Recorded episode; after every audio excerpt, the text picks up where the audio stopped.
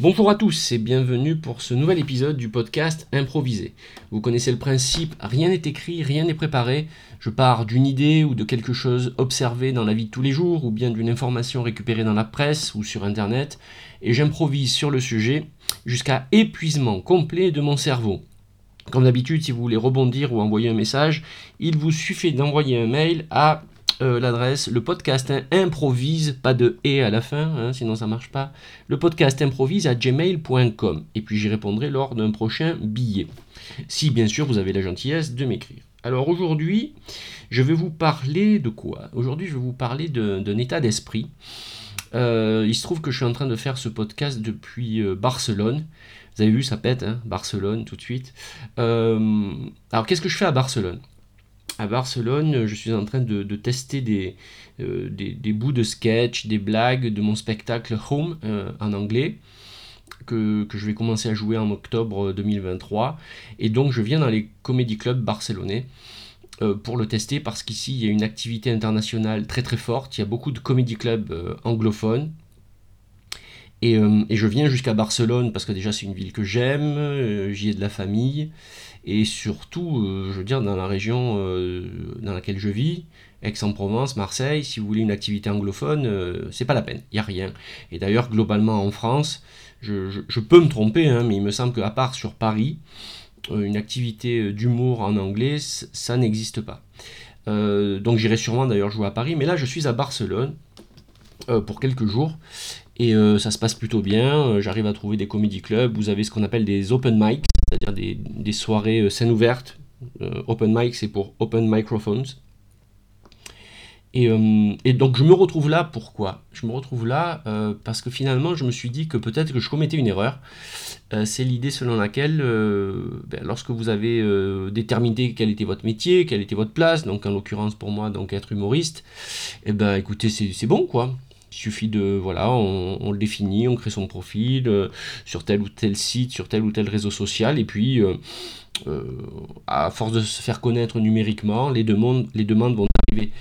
Et je voulais juste partager avec vous l'idée que on, peut, au travers d'une activité numérique trop intense, à force de se mettre en avant, de faire son auto-promotion, on peut oublier l'essentiel. Et euh, c'est-à-dire que euh, il ne suffit pas de faire son autopromotion et de, dire voilà ce que je fais, de mettre des extraits pour que des choses se passent. Il faut aussi aller réaliser ces choses-là.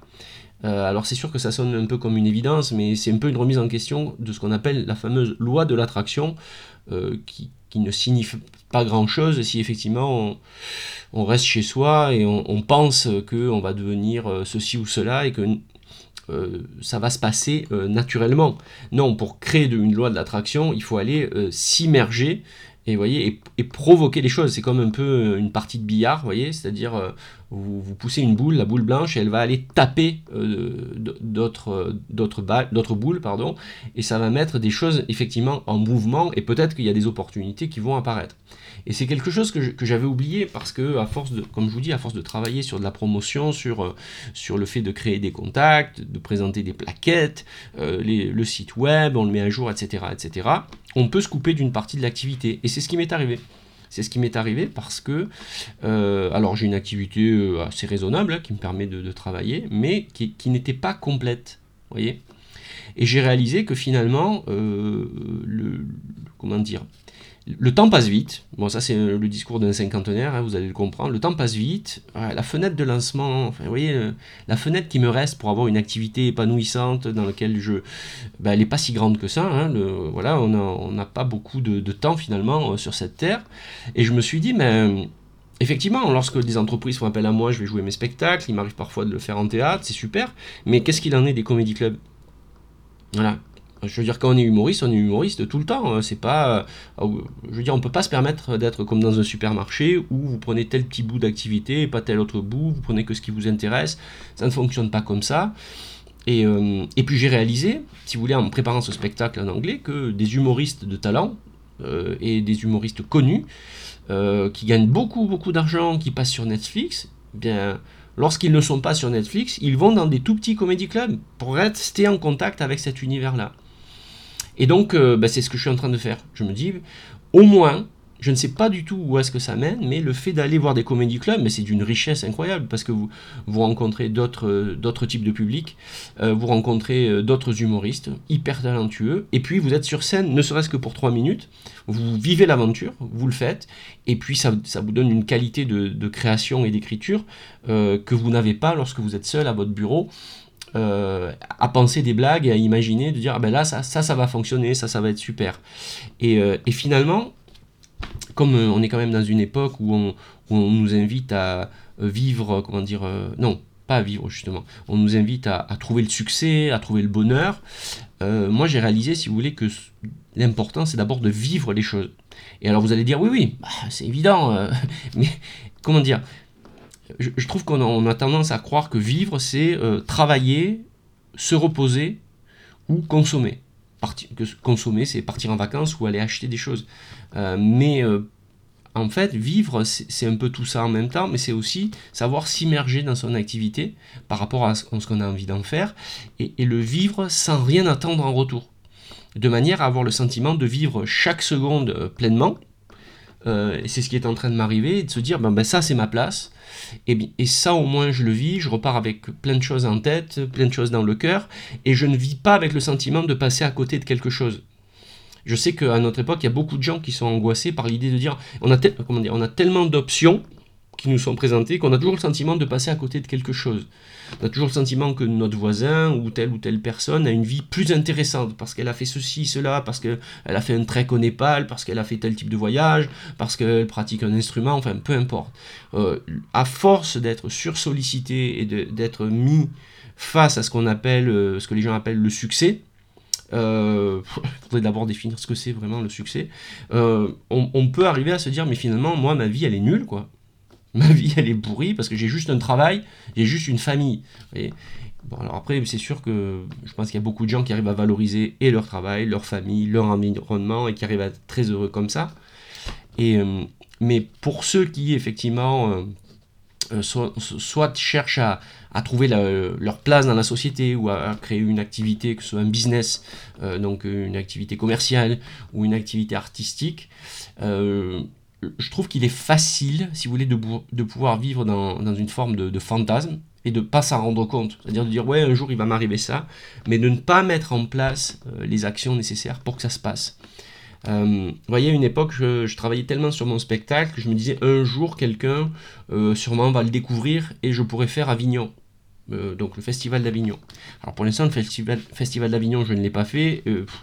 Et euh, bon, c'est difficile. Je veux dire, c'est vraiment difficile. Ceci étant dit, euh, mon état d'esprit n'était pas le bon. Je veux dire, si vous voulez faire le festival d'Avignon, la première chose, c'est d'y aller à Avignon.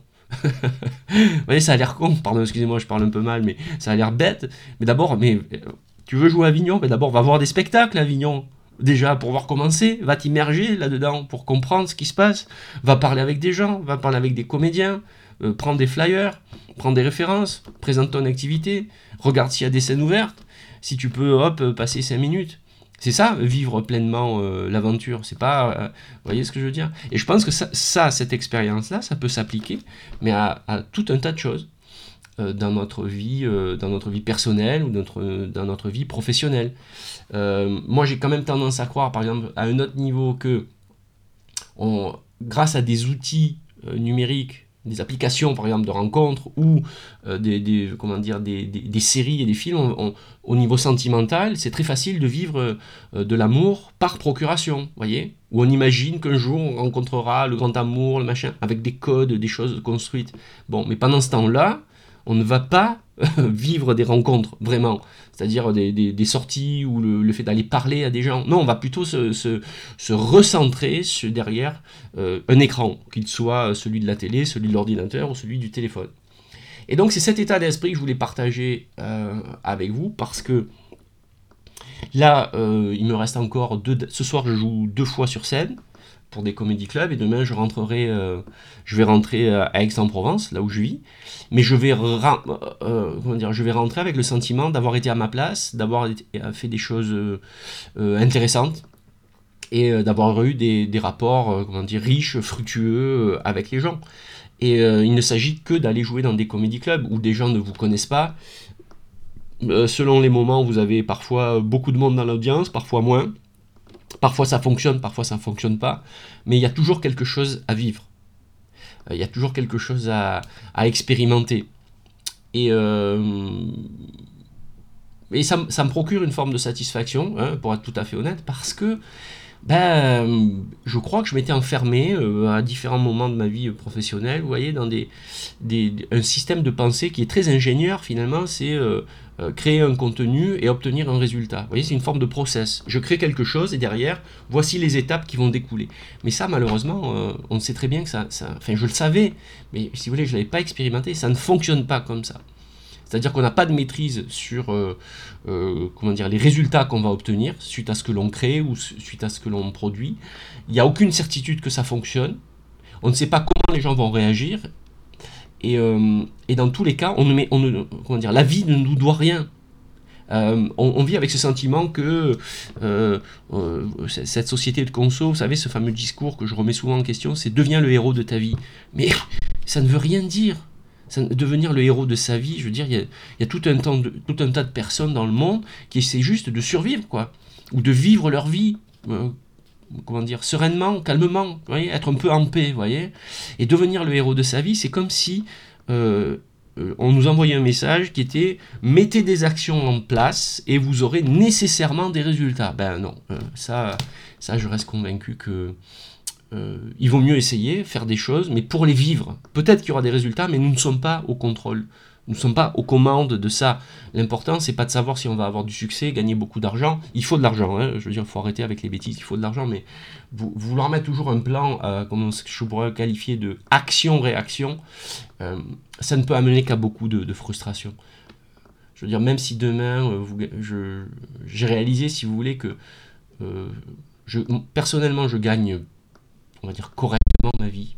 Euh, on pourrait imaginer de dire, tiens, est-ce que si un jour je gagnais énormément d'argent, ben, je continuerai maintenant à aller dans les comédie clubs comme je le fais, pour vivre l'aventure, pour vivre le... Vous voyez ce jus de vie qu'on a en nous, pour le vivre, parce que sinon je serais profondément malheureux. Je vais pas rester chez moi, si vous voulez, ou aller boire des cafés en terrasse à attendre que quelque chose se passe.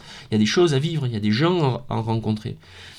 Euh, et, ça, c'est ce qu'on a, c'est vraiment de la vie, c'est-à-dire que être sur scène, même pour une scène ouverte, d'ailleurs je vais en faire en France euh, bientôt là avec Aix-en-Provence, être sur scène euh, devant du monde avec un micro, c'est mieux que d'être chez moi à espérer qu'il va que quelque chose se passe. Je sais que ça, ça a l'air très évident, mais je me dis que en, le présentant comme une forme de témoignage, ben je sais pas, peut-être que ça peut faire écho à certains d'entre vous.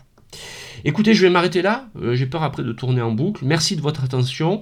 Si vous voulez rebondir, vous envoyez un message à le podcast Et sinon, je vous donne rendez-vous très rapidement pour un autre épisode du podcast Improvisé.